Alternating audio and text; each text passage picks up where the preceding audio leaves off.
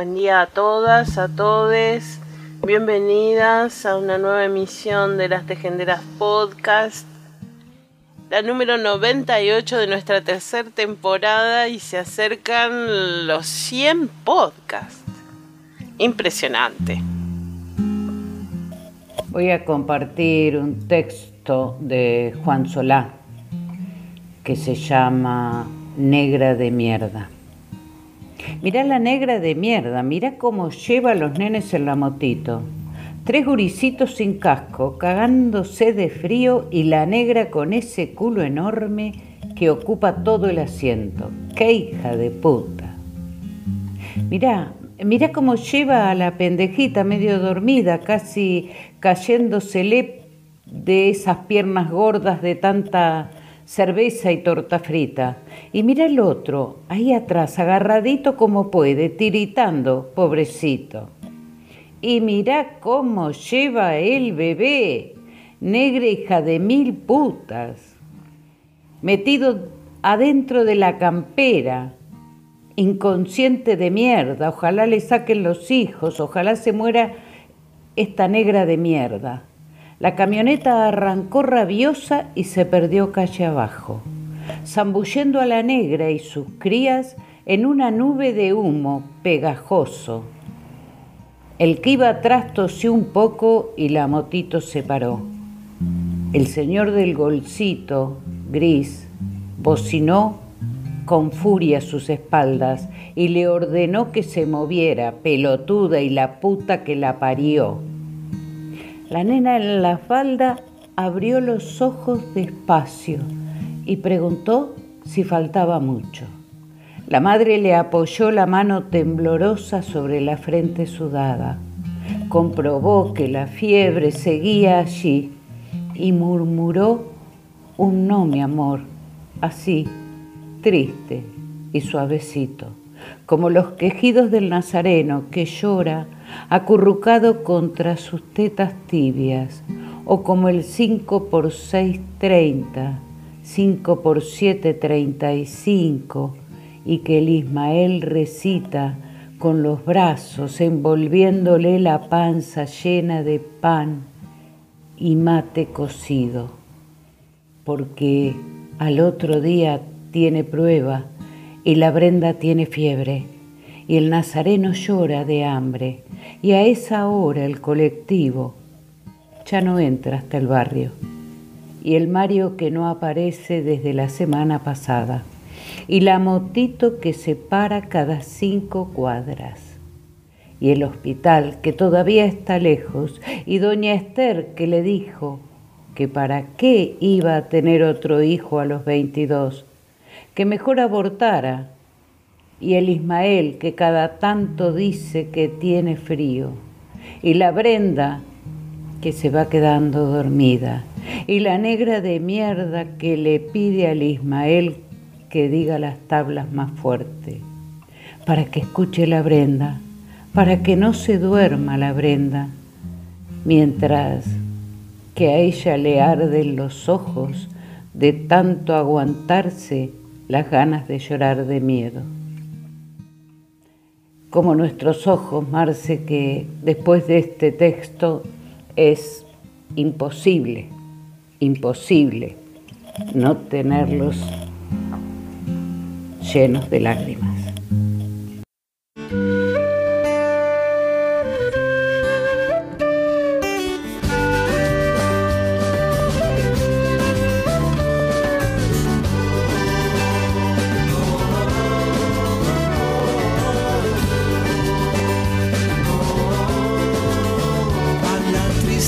Te acostumbras, a la rutina te acostumbras, a la pobreza te acostumbras, a la derrota también te acostumbras.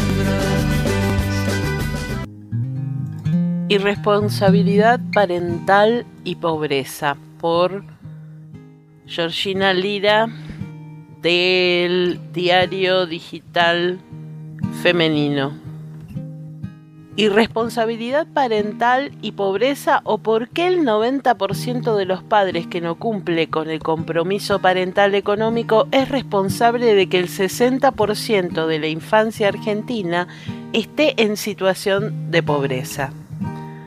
No soy economista, dice Georgina Lira, que es psicóloga social, pero me parece que hay un dato que se escapa cuando hablan de pobreza y sobre todo cuando se diseñan las políticas públicas respecto del hombre, la infancia, la educación y sobre todo las económicas.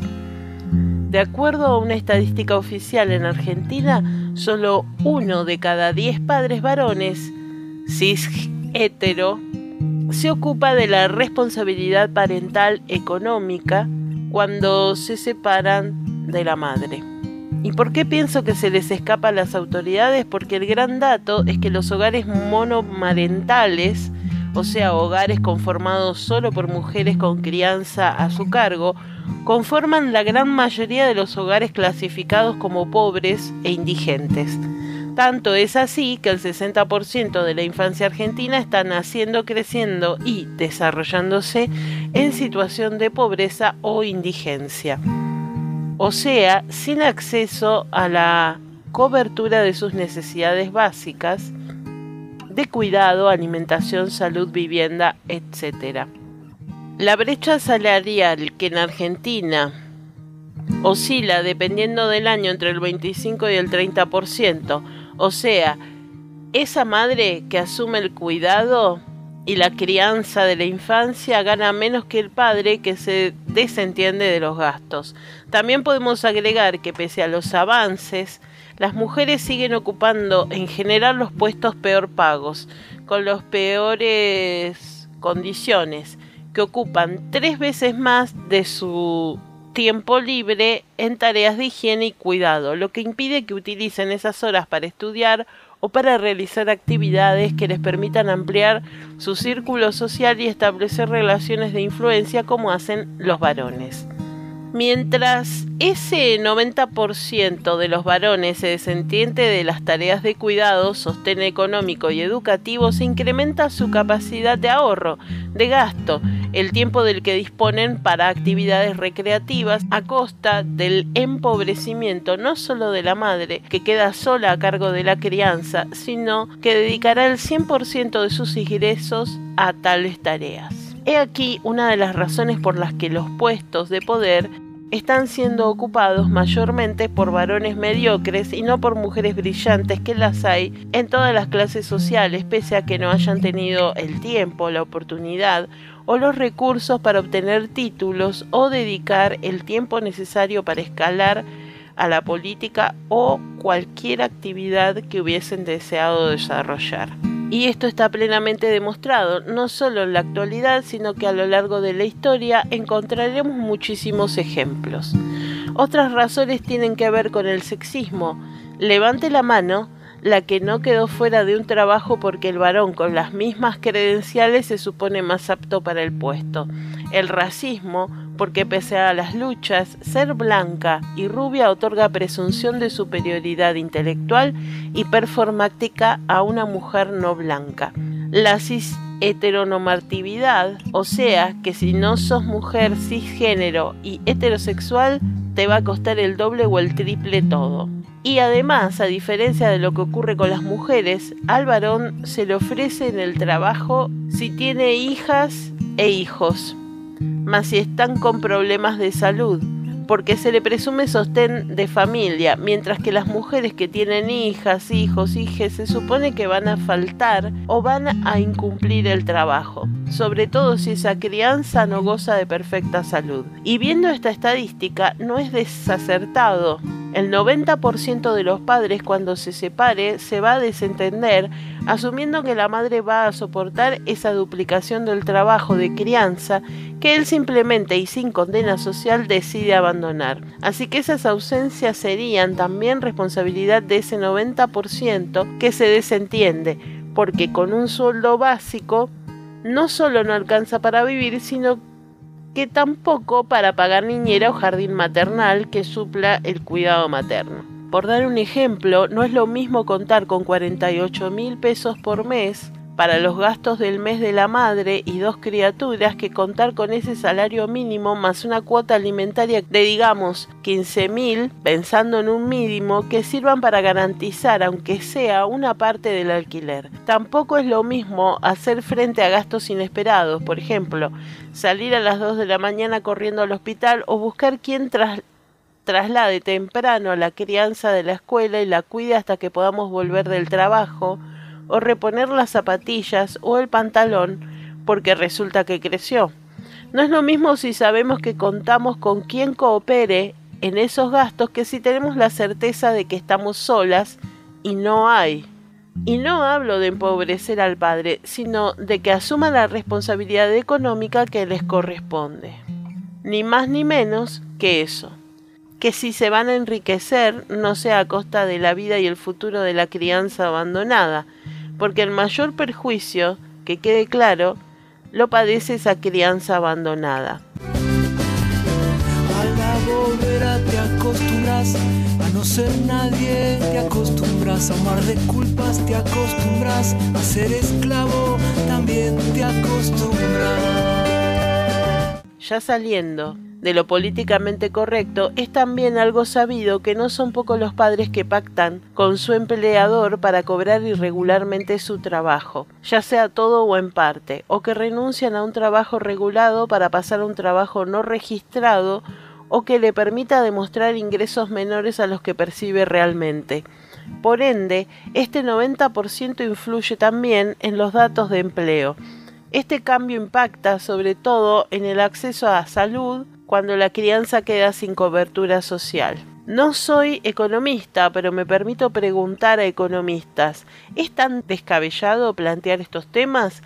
Sé que hay muchos estudios sobre las diferencias de género en el ámbito social y doméstico, el acceso a empleo, las brechas, etc. Pero ¿qué pasa con el impacto en los datos económicos grandes? ¿Serían iguales las condiciones de la infancia si desde el Estado se aplican políticas públicas orientadas a que los varones no que no aportan a la crianza de sus hijas e hijos lo hicieran? ¿Existe algún cálculo que mida realmente el impacto en la pobreza de infancias y adolescencias de este incumplimiento? A quienes trabajan o toman decisiones en el sistema de justicia y las leyes les pregunto, ¿tienen en cuenta cuando piensan leyes y toman decisiones los recursos financieros y económicos que necesita una infancia o adolescencia para su pleno desarrollo a la hora de pautar una cuota alimentaria y que la responsabilidad parental de los padres varones es garantizar esos recursos? ¿Sería posible semejante porcentaje de desentendimiento sin la connivencia de los tres poderes del Estado en todos sus niveles?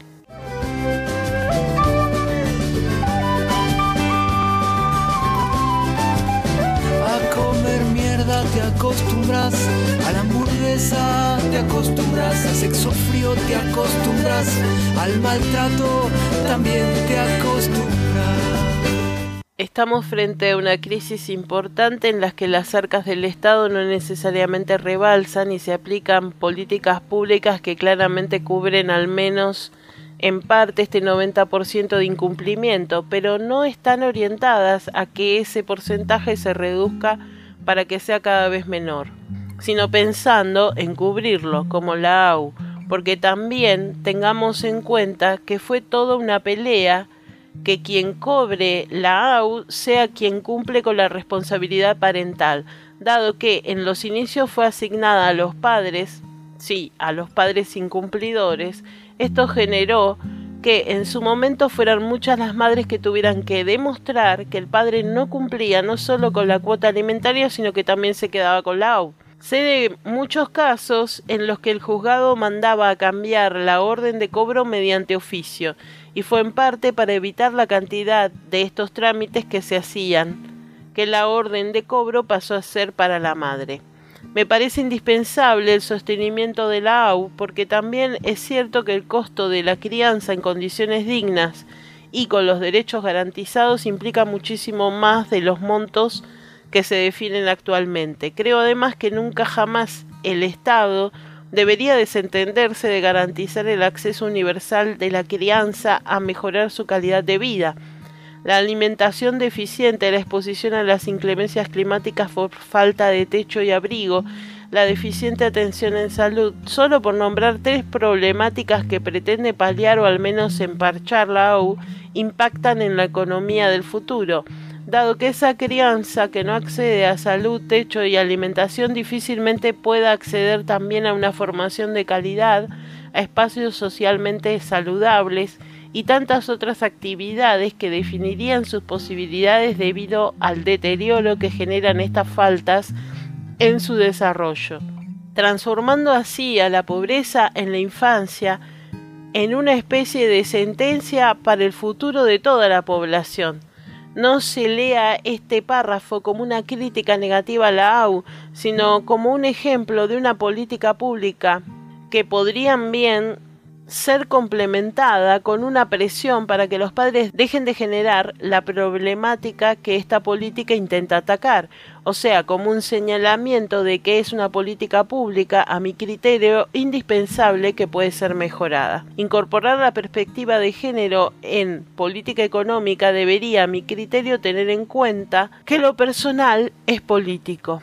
En este caso quedaría clarísima la responsabilidad de los padres varones incumplidores en el proceso que se conoce como feminización e infantilización de la pobreza, y que esa pobreza es, sino causada sí agravada por ese 90% de padres que se desligan o buscan estrategias para no aportar financiera ni económicamente a sus hijas e hijos, que van desde no reconocerle formalmente hasta hacerse echar del trabajo o apuntar una custodia compartida que nunca cumplen, en lo que es la madre en general quien sacrificará su trabajo, su formación y los recursos destinados a su salud y tiempo de ocio para garantizar el bienestar de la crianza, aunque no le alcance. Queridos padres, cumplidores, si se sienten interpelados por esta nota, no se enojen con las feministas, sino con ese 90% de sus congéneres que los hacen quedar bastante mal. Enójense con ellos, presionenlos para que asuman su responsabilidad y explíquenles que si no quieren tener más hijas, hijos, hijes, pueden usar preservativos para evitarlos. También ustedes, cuando miran para otro lado ante el incumplimiento de sus congéneres, son cómplices. No soy economista, pero 2 más 2 es 4. A la violencia te acostumbras, al noticiero te acostumbras, a la careta te acostumbras, a la mentira también te acostumbras. A veces la vida es difícil, a veces el hambre te susurra, la pobreza se vuelve tu sombra y la muerte tu única aliada. La vida es difícil a veces, el consumismo, la avaricia o los desórdenes alimenticios son tu veneno y razón de ser. La vida es difícil, a veces eres capaz, eres alguien con poder y decides sentarte y observar el nivel del mar aumenta y a veces las esperanzas se ahogan, cargan un peso enorme que les hace imposible salir a flote. La vida es difícil, sin embargo, podría ser sencilla, oler una flor, mirar el cielo, a veces hojear un libro. Me pregunto, a veces, ¿por qué no podremos existir de la forma más simple, de la más feliz? María Sabina Sánchez Guzmán. Nunca me acostumbraré. Esa señora buscando basura en la puerta de mi casa. Nunca me acostumbraré. Tu carita de hambre pidiéndome algo para comer. Nunca me acostumbraré. A tu barrio de lujo enfrente de la villa. Nunca me acostumbraré.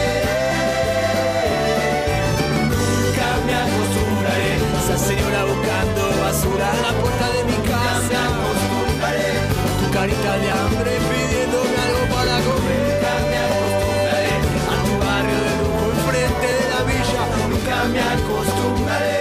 A ver tu banco vacío en la escuela, te fuiste a trabajar.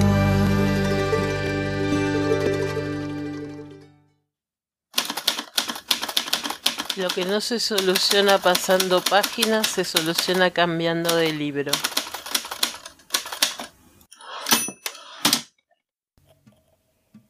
Pablo Neruda violó a una empleada doméstica, abandonó a su hija con una discapacidad y se le considera un célebre poeta chileno. Mario Vargas Llosa se casó con su tía, luego comenzó una relación con su prima, quien por cierto tenía 15 años y él 25, y le dieron el premio Nobel. Gabriel García Márquez pudo escribir su obra maestra gracias a que su esposa trabajó dentro y fuera de la casa. Llevó comida, le lavó, planchó, cocinó, a veces sin recibir siquiera una palabra, mientras él escribía Cien años de soledad y le han editado la obra a casi todos los idiomas. Juan José Arreola abusó sexualmente de Elena Poniatowska. A él se le recuerda como un prodigio de las letras mexicanas. A ella le reprocharon que por qué hablaba hasta ahora de eso. Charles Bukowski era un maltratador alcohólico y sus libros son editados por una de las editoriales más prestigiosas y caras en español. Octavio Paz prefería que Elena Garro se quedara en casa como la esposa abnegada y se le sigue leyendo en todos los niveles educativos. Vladimir Nabokov construyó su obra principal en torno a la pedofilia y el abuso. Hoy se le sigue alabando. Rowling habla abiertamente de lo que es ser mujer y la vetan. La insultan, la llaman perra, zorra, le desean la muerte, quitan sus libros de editoriales y librerías. La misoginia y el patriarcado permanecen, a veces solo mutan y se disfrazan de inclusión. Lo más importante sigue siendo desaparecer a las mujeres y que los hombres hablen y definan lo que son y esperan de las mujeres pero se acaba bien fácil, ¿no? Al cabo ya dijo Felita, vaya persona erudita, que si las mujeres somos tan oprimidas, nos hagamos hombres. Su nivel de odio e imbecilidad no ha llegado aún al límite. Vianache Telo, mi filósofa favorita, Joy Rivera, del muro de Kenia, Masai.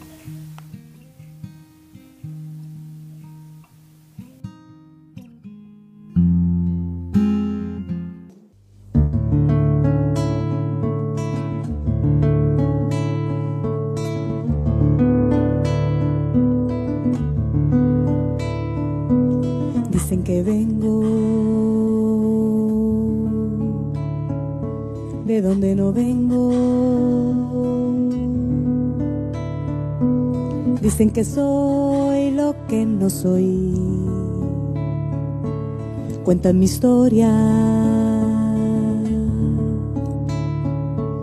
a su manera. Y hasta me inventan un color.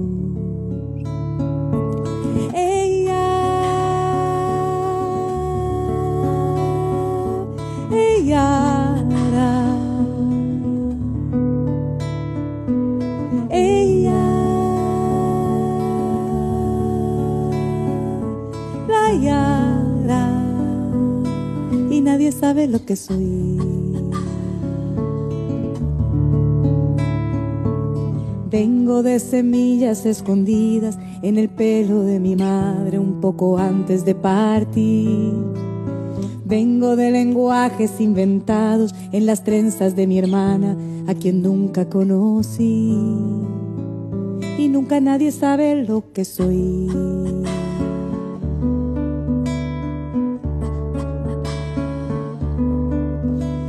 No soy hijo de esclavos, yo soy nieto de un abuelo pescador.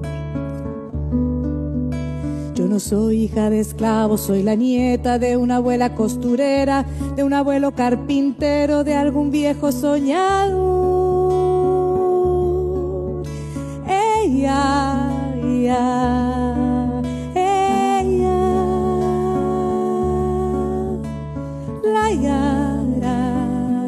Nunca nadie sabe lo que soy.